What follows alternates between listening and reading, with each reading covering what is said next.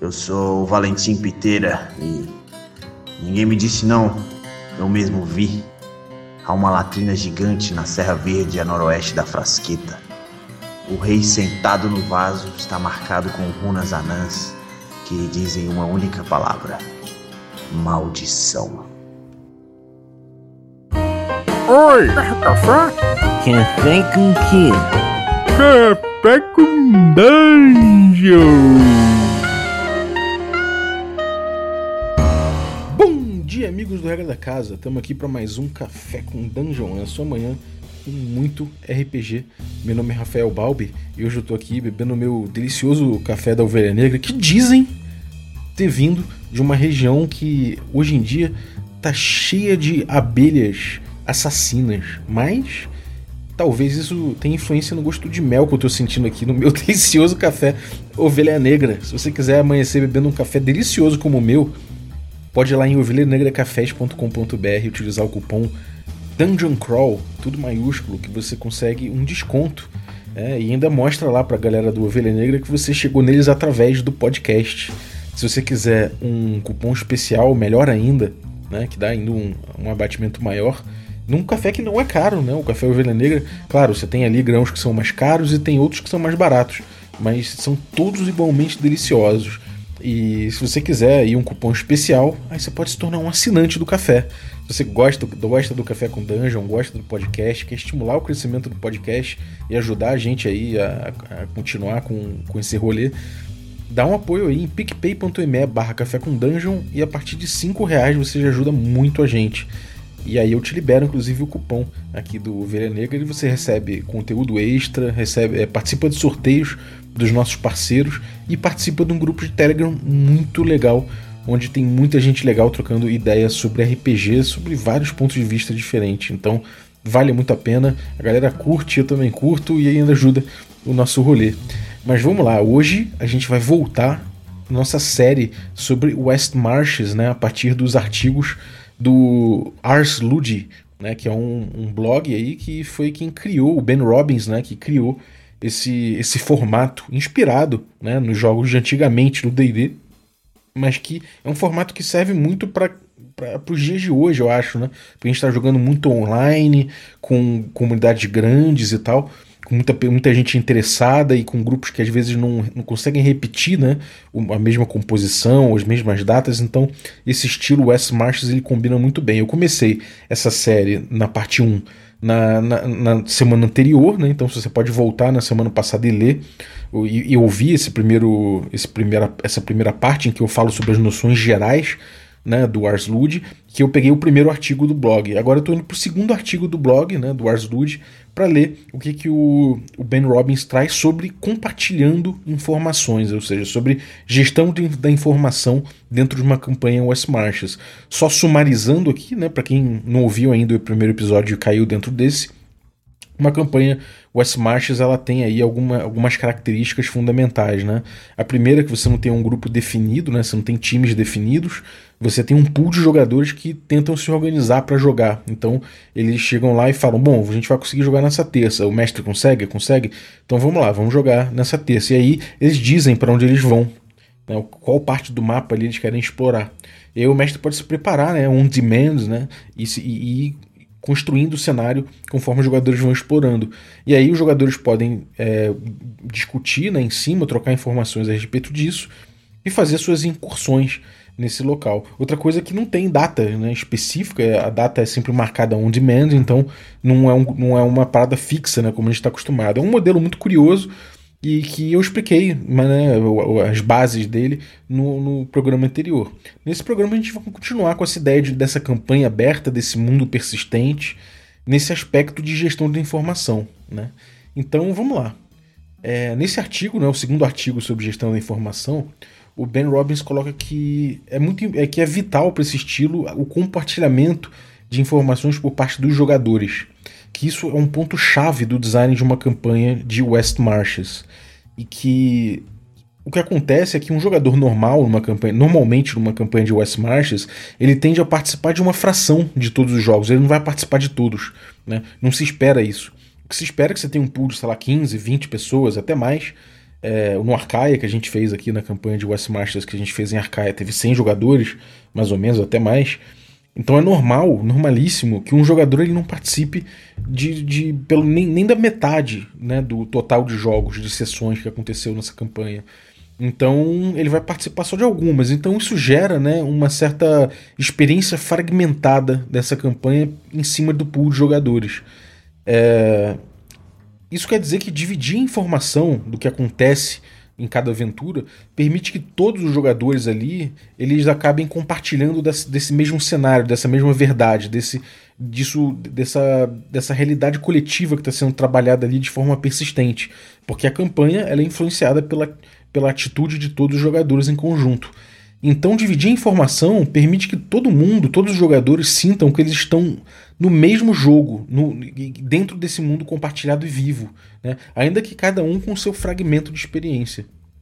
E, e, isso é muito curioso, né, cara? A gente pensar que é um, uma campanha West Marches é contada a muitos, muitas, muitos jogadores diferentes e que, de fato, você entender uma campanha quando você joga sozinho toda, e toda sessão você joga, é, é uma coisa. Você entender a campanha, né, entender a narrativa que está emergindo dali, entender os fatos que acontecem no mundo e tudo mais, quando você está jogando só uma fraçãozinha de todas as sessões que estão acontecendo, de fato é muito mais difícil. Então, é, é, esse fluxo de informações, essa gestão da informação é muito importante dentro de uma campanha de West Marches. E aí ele coloca o seguinte: ele tem dois pontos sobre informações que ele foca dentro de uma campanha de West Marches nas experiências iniciais dele, né? Inclusive, esse West Marches, no blog dele, ele relata como grandes experimentos, né? Então, é bom a gente entender que ele está propondo uma coisa aqui e não sedimentando um formato, né? Ele fala que ele, ele fala que ele sumariza muito a informação através de dois recursos. O primeiro deles são os sumários, né? ou seja, os resumos do que aconteceu, e outro que é o que, que é o mapa compartilhado. E aí ele diz como é que ele faz, né? Primeiro sobre os sumários, os resumos. Ele fala que os jogadores nessa campanha eles são estimulados a trocar informações entre as sessões. Ou seja, você teve, tem um grupo ali, né? Esse grupo de, sei lá, cinco pessoas foi lá e tentou lá, entrar na, nas, nas cavernas de, cheias de fungos que ficam a sul. Quando eles voltarem de lá, é, o, o, cara quer, o mestre quer que esses jogadores eles tragam essas informações do que rolou lá, para os demais jogadores poderem dividir disso, entenderem também junto o que, que aconteceu. Então, isso ele criou uma lista de. Para isso, ele criou uma lista de e-mail, né? Aquele mailing list, né? Que você assina lá e você recebe no teu e-mail, no teu inbox, é, os e-mails que, que essa galera troca si, entre si. E que isso permitiu que que essa conversa, essa troca de mensagens a respeito do que vinha acontecendo ali, que isso emulasse uma conversa entre os personagens dentro de uma taverna de uma cidade, né? Isso é um outro ponto em comum nas campanhas de West Marches, é que você, que o, o grupo ele ocupa um, uma cidade nas bordas da civilização, que eles chamam de um hub, né? Um certo hub de aventureiros, um local onde os aventureiros se encontram e ela está muito próximo dos ermos onde eles invadem para tentar matar os monstros, recolher tesouros, enfim passar por todas as aventuras, né? O mundo de aventuras que fica nesses ermos. Então, esse, esse, nesse hub de, de, de, aventureiros, os aventureiros trocariam ideia. Então, essa conversa por mailing list, né, por e-mail, simularia essa conversa entre o jogador, entre os personagens dentro da ficção. O que é muito legal, né? Você tem uma certa leniência pelo metajogo e, e tenta puxar, né, aproveitar esse metajogo, essa conversa de metajogo, como símbolo do que aconteceria dentro do jogo que você não tem como fazer. Não tem como você logar com, sei lá, com todos os jogadores de uma campanha de West March, sei lá, 20, 15, 20 jogadores. Não tem como você logar todos com ele e ficar trocando ideia em game. Mas você pode utilizar esse espaço de meta, né, que é o, esse mailing list, para os jogadores trocarem informação. E isso é, se serve como símbolo, né? E, como, e, e, na prática serve como informação que o grupo estaria trocando dentro da ficção, dentro de uma taverna. Né? E aí ele fala que essas anedotas simples que os jogadores trazem, esses relatos pontuais e tal, eles aos poucos foram se transformando em sumários elaborados, sabe? Em relatos mais elaborados, porque o grupo todo foi gostando de trazer essa informação, de trocar essa informação. Então foram se tornando histórias detalhadas contando cada aventura ou desventura que esses grupos tiveram. E isso acabou virando, é, criando verdadeiros tributos a boas sessões de jogo. As sessões a galera foi curtindo as sessões e foi relatando as sessões, trocando ideia a respeito e acabou e, e todo esse esse ambiente né, de troca de informações e de, e de criar histórias e narrativas em cima do que se viveu dentro do jogo, acabou virando um, uma empreitada criativa por si só, compartilhada por todos os jogadores da campanha, o que eu acho muito interessante. Né? É, isso mantém os jogadores pensando na campanha o tempo todo, né? É, mesmo a respeito das sessões que o próprio jogador não foi. Né? Vamos, vamos dizer que teve uma, uma, expedição ao norte, nas Montanhas Geladas, em busca de um, do martelo de um deus enterrado na neve. Se um grupo foi lá e voltou com indícios de onde esse martelo está, é, mesmo que não tenha sido seu grupo que foi lá, você é muito interessado nesse relato. Então você meio que vai engajando com isso o tempo todo, né? E você se engaja na campanha independente de estar naquele teu fragmento de campanha que você viveu, né? Você acaba se, se engajando no fragmento de outras pessoas e gerando essa coleção né, de retalhos que você vai tentando juntar numa tapeçaria maior, né? Que eu acho muito interessante de uma campanha como essa e que eu tô tendo um prazer imenso em sentir isso acontecendo em Biergotten, que é a campanha que eu tenho feito nesse estilo. É, uma outra coisa curiosa que é o mapa compartilhado, né? Ele chama de table map, ou seja, o mapa que está na, na, na, mesa. E ele fala que quando o jogo começou, lá na primeira sessão, um dos o primeiro rumor que ele espalhou, né, que os jogadores ouviram, é que anos atrás aventureiros tentaram a sorte nas West Marches e que eles sentaram no balcão da taverna Machado e o Chá para comparar anotações e durante a conversa, já bêbados, talharam na madeira com suas facas um pequeno mapa para ajudar na descrição das aventuras. E que com o tempo, outros aventureiros que passaram pelo mesmo balcão começaram a fazer mais marcas e adições naquela mesa, um X aqui, uma linha tracejada ali, uma anotação na borda do mapa, e que hoje isso seria um mapa detalhado e muito bem talhado naquele balcão, mostrando florestas, brejos, cavernas, avisos, alertas. Essa madeira, porém, foi tirada dali, provavelmente levada como souvenir por aventureiros egoístas ou arrebentada em alguma briga de bar ou de repente até jogada fora pelo próprio taverneiro, porque já não equilibrava mais os copos. Bom, isso aí né, permitia que. fez com que os jogadores quisessem reviver essa tradição. Então, o primeiro grupo que retornou para a taverna depois de invadir os ermos, o grupo foi lá naquele baú, num balcão novo da taverna do, do Machado e do, e do Chá e começaram a talhar né, de novo ali o mapinha que eles viram, que eles exploraram e tudo mais. Então eles começaram a reviver essa tradição que veio através de um rumor, né? O, o que ele usou de, de, de link, né, de gatilho para que os jogadores de, de repente buscassem isso, foi usar isso como rumor. Então os jogadores reviveram essa tradição através disso. E na vida real, né, falando fora da ficção, esse mapa existe, né? E esse mapa é um mapa compartilhado, né? É, com um grupo, com, todos os grupos compartilham desse mapa, né? Um mapa único, com vários pedaços de papel, anotações e anexos ali. Quando, quando alguém explora além do que já está desenhado, alguém cola um anexo, alguém pega um, pedaço de papel e cola em cima, vai gerando um mapão, né? Com anotações de todos os jogadores, de todos os times que passaram por lá. E eles vão coletando isso num mapa complexo e, e compartilhado, né? Então isso é muito legal, porque é, na vida real esse mapa, e na ficção ele está no lugar público, de fato, ele está numa taverna, onde todo mundo pode acessar, mexer, né? Então toda sessão ele leva, abre para o time que está jogando e as pessoas mexem em cima. É, ele meio que ele ressona, né, de uma forma muito interessante na realidade e na ficção. Eu gosto muito disso, né? Isso é, é que nem o, o próprio compartilhamento de informação pelo, pela lista de e-mails que ele faz é, isso serve muito para você poder simular na, na, na, o, que aconteceria naquela ficção com a tua, com a tua praxis na vida, né, de trocar essas informações. E, e aí ele, ele aborda, né? Será que o mapa era preciso?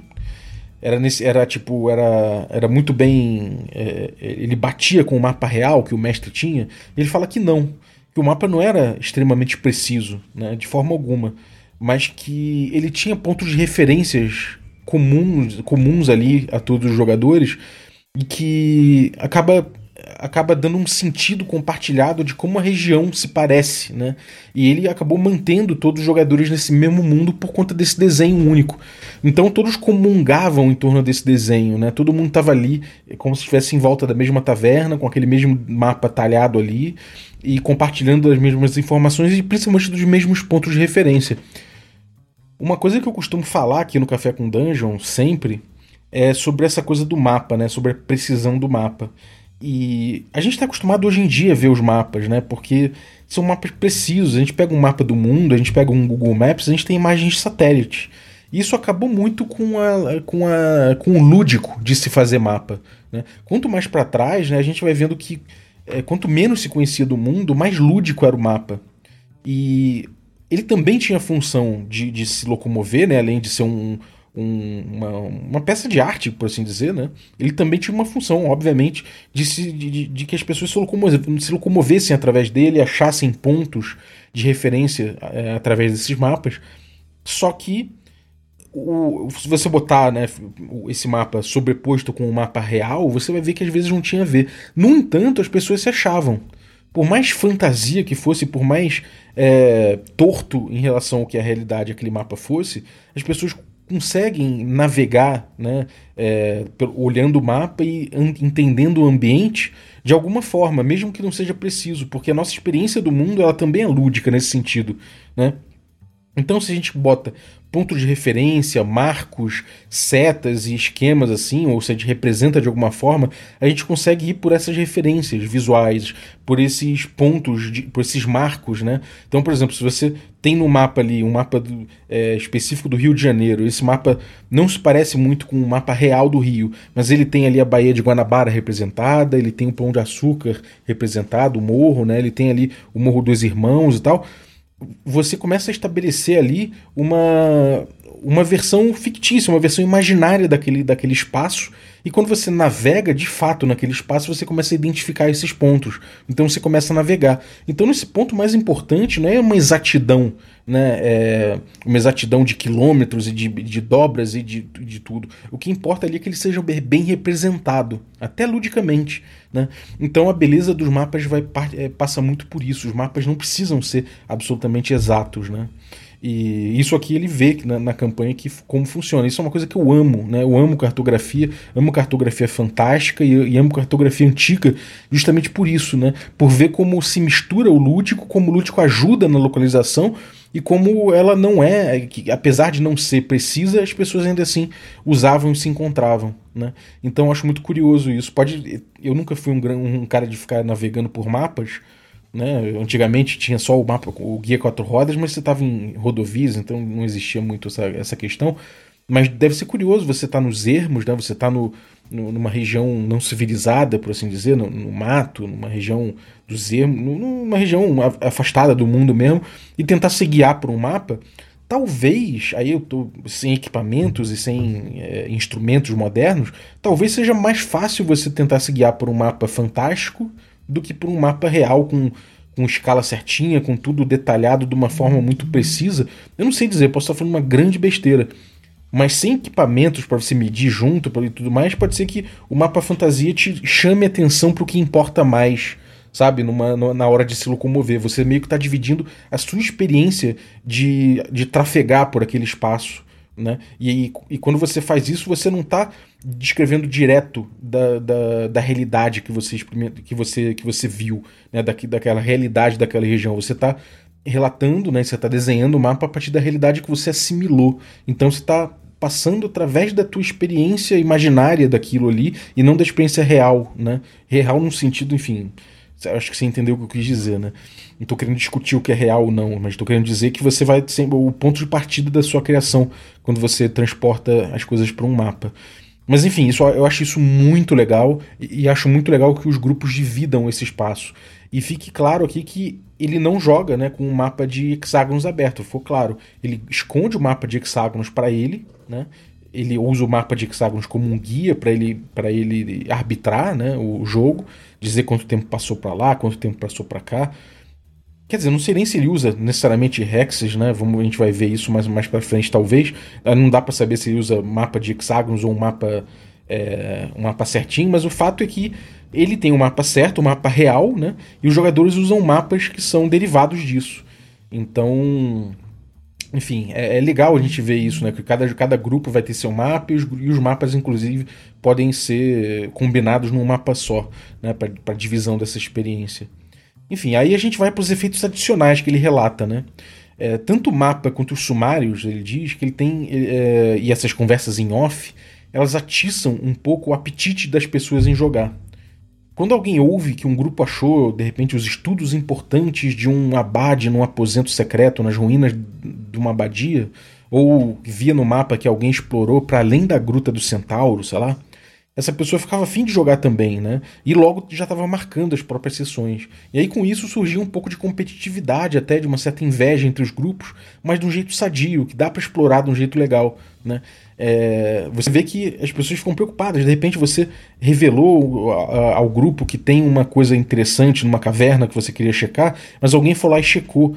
Então você fala, pô, queria eu ter ido lá, né? Então de repente gera um pouco de competitividade até uma inveja. E, mas ele, ele tende a explorar isso de um jeito que não gere uma competitividade a ponto das pessoas não compartilharem suas informações, mas obviamente elas vão filtrar o que, que elas vão dividir. Por exemplo, se você acha um tesouro e você não consegue pegar o tesouro porque, sei lá, por algum detalhe, e você sabe que você consegue resolver esse detalhe na próxima incursão, de repente você não relata exatamente esse tesouro, porque você quer botar as mãos nele. Mas por outro lado, se você está vendo aspectos gerais de uma região e você quer ajuda para que a região seja explorada para que as oportunidades apareçam, de repente você divide algumas informações para atrair outros times para aquela região e vocês junto irem mapeando aquele local. Então isso é muito interessante, né? E enfim, é, isso tudo fala sobre gestão da informação, né? Acho que é importante para os jogadores ligarem, né, é, essas informações, esses pedacinhos de informação. Sozinho ninguém entende direito o que que o que que está acontecendo no todo. Mas eles ligando esses pontos, eles começam a entender. Né? É, uma coisa que foi colocado lá no primeiro artigo dele, do, do, do, do, do Ars Lud, né? sobre o West Marches, é que ele fala que não tem um plot central, não existe um plot, nem um metaplot, nem nada assim. E não tem. Só que ele desenvolve. É, esse jogo acaba desenvolvendo naturalmente uma narrativa emergente com detalhes interconectados, né? Porque afinal de contas é um cenário que está vivo e que se, enfim, as coisas se movimentam ali dentro. Então, é, esses elementos eles vão sendo percebidos no todo pelas pessoas quando elas compartilham essas informações, né? Quando eles vão gerindo essas informações. E então, de, de certa forma, quando você desvela alguma coisa aqui no mapa, você pode lançar luz sobre um outro ponto do mapa colar, né? Então você pode pegar alguma coisa que, sei lá, você pode pegar uma chave aqui que de repente abre um cadeado numa caverna lá longe, porque esse cara aqui que morreu, você acaba descobrindo que era um sei lá, um ex-carcereiro que foi banido por conta de alguma coisa e tal, mas ele manteve a chave daquele local. Então você pode ir conectando essas coisas e isso vai dando uma, uma noção melhor do que está acontecendo nesse mundo. E os jogadores que, se, que acabam se ligando nisso, né, acabam tendo mais, acabam percebendo melhor o que está acontecendo nesse mundo e aproveitando melhor essas, é, essas, essas informações e esses é, essa, essa emergência de fatos né, que, que acontece desse tipo de campanha. É, então essas pistas elas levam a descoberta, descobertas concretas se você analisar bem, entendeu? E eu, eu pensando sobre isso, né, eu chego à conclusão de que isso faz com que o, o jogo todo acabe, é, é, busque sentido, né? Quando você pega uma pista aqui no jogo, você pode ligar, ligar ela a outro fato para é, que, que, venha, que venha a ser descoberto né? E isso vai dando significado para o jogo. É isso que vai dando essa emergência. Quando você pega um, sei lá, se você descobre que tem um, sei lá, saiu num encontro aleatório que o grupo cruzou com dois, dois kobolds que estavam amistosos. E você decide que eles estão amistosos por quê? Porque eles fugiram de alguém de quem que eles estão fugindo, né? Explorar esse, essas, essas pessoas que capturaram esses kobolds pode ser uma coisa interessante, pode ser indício de tesouros, pode ser indício de oportunidades. Enfim, você vai ligando as coisas e tudo vai se amarrando num, numa teia que é muito legal, né? Você vai, sei lá, se você decifrou de repente umas runas no fundo das minas, agora você pode aprender que os exilados desse local criaram uma nova fortaleza escondida nos vales ao norte.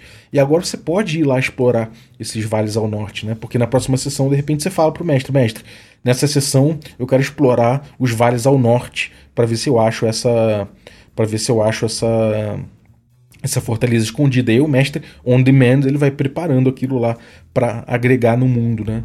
E aí você vai ligando essas pequenas pistas ao longo do mapa e você vai descobrindo segredos maiores, né? Esse é o grande significado por trás dessa campanha. Né? É, são segredos maiores, mais significativos, é como se isso fosse liberando, liberando níveis secretos num, num, videogame, né? Só que é muito mais vivo, né? muito mais pulsante e, muito, e feito on demand. Se os jogadores quiserem ir lá explorar aquilo, a gente vai desenvolvendo isso, senão aquilo fica esperando alguém, alguém engajar e alguém explorar aquela região. Eu gosto muito disso, né? Em Bergotten eu tenho trabalhado demais isso, fiz até sistemas né, de recompensa para poder estimular a troca de informações. Ainda não vi ninguém combinar mapas, ninguém trocar muita ideia é, entre grupos, isso talvez comece a acontecer mais para frente, não sei. É, não vi ninguém combinar, combinar mapas também, mas isso seria muito interessante, eu acho, para todos os times, né? Mas, enfim, eu acho que as coisas vão acontecendo. Tenho gostado muito de explorar com isso, de, de estimular isso, buscar estimular isso através de sistema, né? através de, de regras e de dinâmicas do jogo. E tem dado muito certo. Né? Eu acho que esse, esse, esse essa parte aqui do Ben Robbins aqui no Ars Lud, ela é muito precisa e essa, essas dinâmicas foram muito bem percebidas por ele, né? Então me influenciou demais, demais na construção de Biergotten isso aqui. Mas, enfim, é isso. Espero que tenham curtido essa parte 2 aí do, do, do, da nossa série sobre West Marches, né? Esse tipo de campanha. Muito obrigado para você que ficou ouvindo a gente até agora. Obrigado demais pela tua audiência. Eu queria agradecer também aos nossos assinantes, a galera que torna possível essa aventura, né? Então, vou agradecer aí o, o nosso assinante Café Expresso, dentre eles aí o Diego Mezencio, grande Diego Mezencio, camarada aí que, que jogou Arquivos Paranormais para fazer nosso review sincerão. Muito obrigado, Diego. Valeu os assinantes de Café Expresso. Valeu também os nossos assinantes de Café com Creme. Dentre eles aí, muito obrigado ao, ao Felipe da Silva. Muito obrigado, Felipe, pelo teu apoio. É, obrigado também aos nossos assinantes de Café Gourmet então, dentre eles aí a gente tem o Erasmo Barros, o Gilvan Gouveia, o Bruno Cobb, a Pati Brito, o Adriel Lucas, o Diego Sextito, o Rafa Cruz, o Abílio Júnior, o Denis Lima, o Marcelo Craven, o Jean Paz, o Franciola Araújo, o Rafa Mingo, o Rafa Garotti, o Caio Messias, o Pedro Cocola, o Erasmo Barros, o Tito, o Jarbas Trindade, o Marcos Paulo Ribeiro, o Germano Assis, o Playmo Lens e o Rodrigo de Lima Gonzalez, o Ney da Guilda do Ney. Galera, muito obrigado pelo apoio de vocês, um abraço e até a próxima.